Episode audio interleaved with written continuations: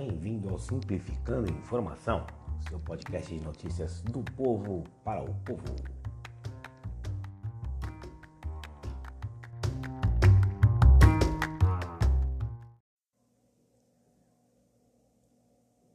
Bem-vindos, galera.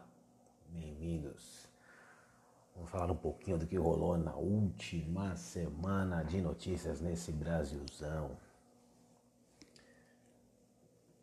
Depois da prisão de Queiroz, quando Bolsonaro deu uma, deu uma estremecida, o pessoal tá com medo, um advogado que era parceiro da família já não é mais.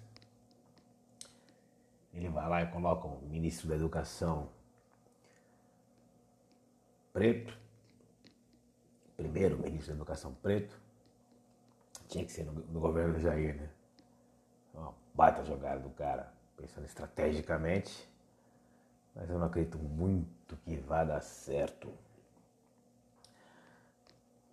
Flávio Bolsonaro ainda conseguiu com que o processo que rolava na Justiça Estadual do Rio de Janeiro fosse para a segunda instância, saindo da mão do juiz que decretou a prisão do Queiroz e da esposa que ainda está foragida. Isso foi uma uma vitória para o Brasil.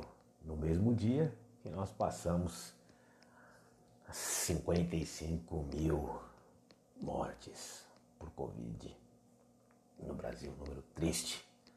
Estamos com 1 milhão e 200 mil casos. É gente demais. Os recuperados, de acordo com o Ministério da Saúde, 670 mil, um pouco mais do que isso. Deve ter bem mais, né? Entendeu? Mas eu só acho que é, eles falam que ah, o Brasil é o país que tem o maior número de recuperados e tal. Desde o começo, o número de recuperados, o Ministério da Saúde divulgou, fazendo a conta simples. Quantos óbitos temos, quantos hospitalizados temos, quantos, eh, quantos casos temos, um menos o outro dá o número de recuperados. Então, o número de recuperados que eles informam não é real, eles não acompanham as pessoas, isso não existe. O governo não faz isso, o Ministério da Saúde e nem as secretarias estaduais, nem as municipais fazem isso. Então não, existe esse controle aí dos recuperados efetivamente. Continua toda a preocupação em cima da flexibilização. Né? O isolamento já, já, já deixou de existir realmente. A flexibilização é, já foi feita, já, principalmente na Europa, tá rolando bola. O City foi campeão, teve festa. As pessoas estão indo na praia, é, não tem jeito. É, a vida, a vida tem que voltar, né? Tem que voltar ao normal. E isso é uma pesquisa da Folha, com a reprovação de 44%, um pouco abaixo da última reprovação. É, na verdade que o, o governo de Jair não, não consegue agradar todo mundo mesmo, ele continua ali com, aquela, com aquele clã dele, as pessoas que realmente acreditam que ele pode fazer algo melhor para o Brasil. E, e a vida vai seguindo, né? O governo também ontem divulgou é, que vai pagar mais três parcelas do auxílio emergencial. Aparentemente vai ser né, as próximas, né? De 500, aí a outra de 400 e subsequente de 300 reais. É, esses, esses dias eu me deparei com uma postagem de uma pessoa dizendo que houve uma redução né, das pessoas na pobreza. Lógico, devido ao auxílio emergencial. Né? O ruim desse fato que algumas pessoas comemoraram é que você ter 600 reais por mês no auxílio emergencial não quer dizer que você saiu da pobreza, pelo menos no meu ponto de vista efetivamente só a renda, só o que você ganha, não quer dizer que você já está na pobreza e muito menos 600 reais. Né? Hoje, com menos de 2 mil reais, aí, um, um casal com um filho, com menos de 2 mil reais, ele tem uma vida é, quase confortável. Abaixo de 1.500 reais já começa a ficar difícil. Abaixo de mil reais não tem como ter uma vida confortável em uma família com três pessoas, né, apenas. O que é longe da realidade da, da, de muitas das famílias que vivem nas periferias e comunidades deste meu Brasil. Saíram as datas também da terceira parcela do auxílio emergencial que começam a ser pagos hoje, na verdade, a partir de amanhã, sábado, até o dia 4 de julho, de acordo com as datas de nascimento, vai começar a cair lá na, na conta poupança digital. Para saque a partir de 18 de julho e até o dia 19 de setembro. Nessa mesma live, é, Jair colocou um cara da, da Embratur lá para tocar sanfona, tocando Ave Maria e cantando em homenagem às vítimas da Covid. Eu até recebi uma mensagem aqui. Parece que a gente vive um filme, né? Filme de comédia, lógico, né? Algumas coisas que acontecem, né? O show de Jair, o show de Bolsonaro, entendedores entenderão a referência. Hoje vai sair também uma decisão no Supremo Tribunal Federal sobre as operações policiais no Rio de Janeiro. Né? Realmente, a polícia quando entra na favela, a gente sabe como é que é. Né? Saber a gente não sabe, né? a gente ouve falar do que, que é. Saber só quem está lá. Só quem está lá pode saber o quanto é ruim essa situação de, de crime, polícia, milícia. Rio de Janeiro é é uma, uma loucura. Vale ressaltar também que entre os governadores, na média, a aprovação e a reprovação é muito parecida com a de Jair Bolsonaro também. Praticamente metade da população reprova e um terço apoia os, os governadores dos estados. Né? Ainda sobre Queiroz, tem algumas testemunhas aí disseram que ele estava no Guarujá, né? ironicamente. Guarujá e Atibaia Queiroz, Guarujá e Atibaia Lula. Né? Que existe uma tendência dos corruptos e corruptores a gostarem dessas cidades, né? Com todo respeito a essas cidades. Eu conheço ambas, são lindas, né? mas poxa vida. É muita coincidência para uma história só. Só no Brasil isso? dá a impressão que é só no Brasil. E aí chegamos na privatização da área do saneamento, que o excelentíssimo senhor Paulo Guedes, nosso ministro da Economia, que ainda está devendo os 40 mil respiradores que ele disse que o amigo de Londres ia trazer, disse que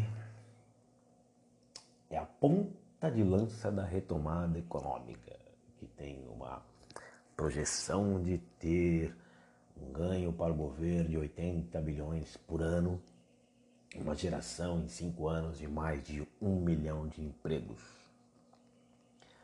Entre uns que acham que a privatização é boa, outros que acham ruim por N motivos.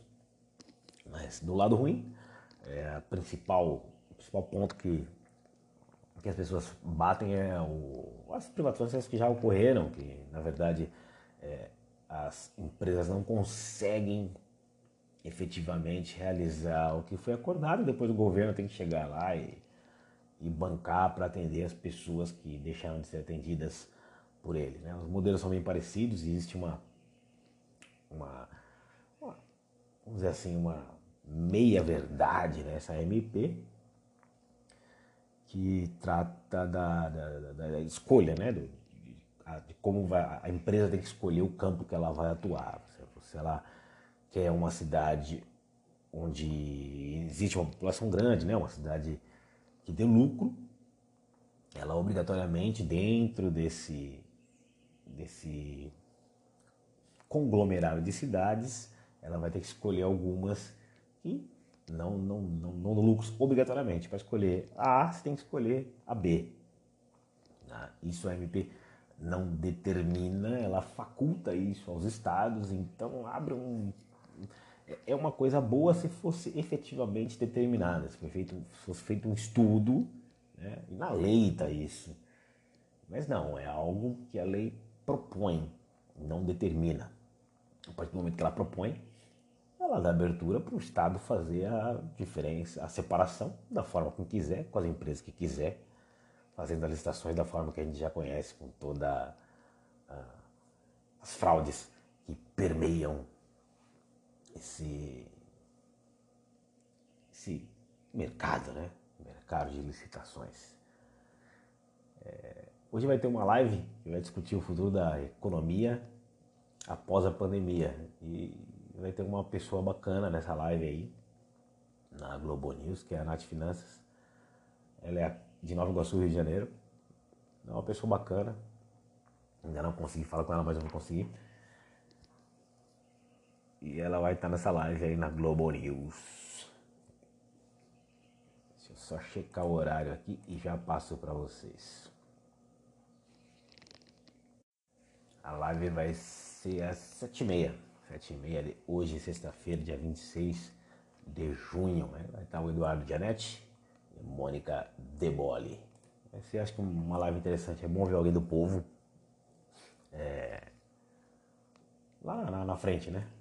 no povo, mesmo que seja na Globo, que nós temos nossas ressalvas, mas é, é interessante ver alguém do povo lá. Não é a primeira vez, não, acho que é a terceira ou a quarta vez, desde que eu acompanho ela, que ela tá lá.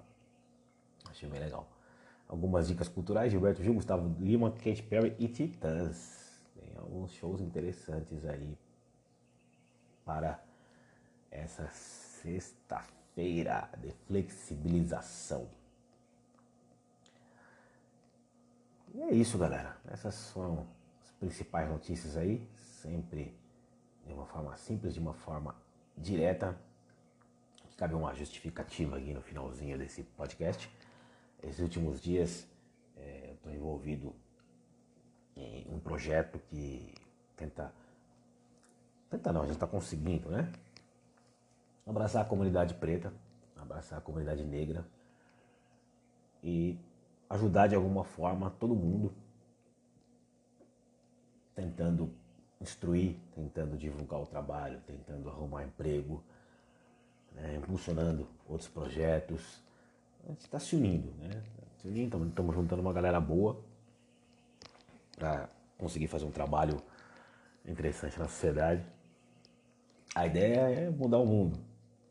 Mas a gente deixa isso para as próximas gerações, que a gente sabe o quanto que é difícil às vezes mudar até a nossa própria casa.